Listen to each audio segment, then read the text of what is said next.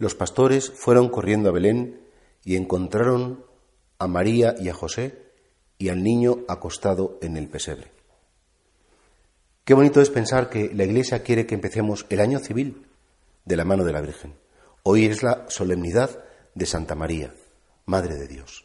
No Madre del cuerpo de Jesús, sino Madre verdaderamente del Verbo Divino. Y qué bonito también es saber que de la mano de la Virgen podemos mirar al futuro, que de la mano de la Virgen podemos encontrarnos con peligros, con dificultades. Ella nos cuida. Ella se comprometió con su Hijo Jesús al pie de la cruz que nos trataría a cada uno de nosotros como trató a su propio Hijo, especialmente en los momentos de la dificultad. Por eso miremos a María hoy, al comenzar el año. Pongamos el futuro en manos de Dios, pero a través de las manos de María. Y sobre todo, no le pidamos cosas muy extraordinarias.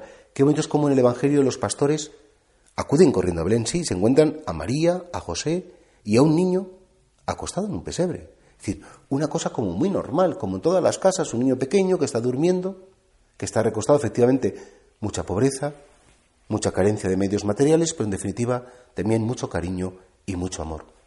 Seguro que en la cuadra de Belén no había lujos, seguro que en la cuadra de Belén no había pues ni dinero ni recursos, pero había tanto cariño, había tanta aceptación del plan de Dios, había tanta comunión y tanta gratitud que es precisamente en esas cosas pequeñas, en, las cosas ordinarias, donde podemos poner lo mejor de nosotros mismos.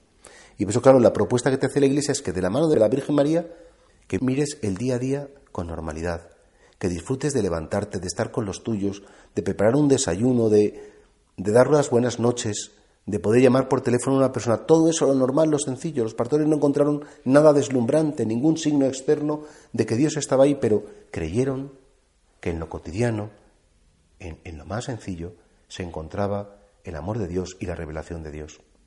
A veces tenemos sueños de grandeza, a veces tenemos ganas de cosas extraordinarias, cuando realmente la grandeza la tenemos dentro del corazón, cuando somos grandes en lo pequeño, cuando somos extraordinarios en lo ordinario cuando sabemos ser creativos en lo rutinario, en lo cotidiano. ¿Cuántas cosas grandes espera el Señor de nosotros en este 2020? Pero no, no pensemos cosas de aplausos, de reconocimientos, no. ¿Cuántas cosas grandes ocultas, sin que nadie las vea, sin que nadie te aplauda, sin que nadie te ponga medallas? ¿Cuánto amor tenemos que dar? Pero en el silencio, en la sencillez, en lo oculto. Dios espera tanto de nosotros los demás tienen tanto derecho a apoyarse en nosotros que ojalá que de la mano de la Virgen comencemos este año diciendo, Dios mío, quiero lo que quieres, quiero como quieres, quiero porque quieres y quiero hasta que tú quieras. Amén.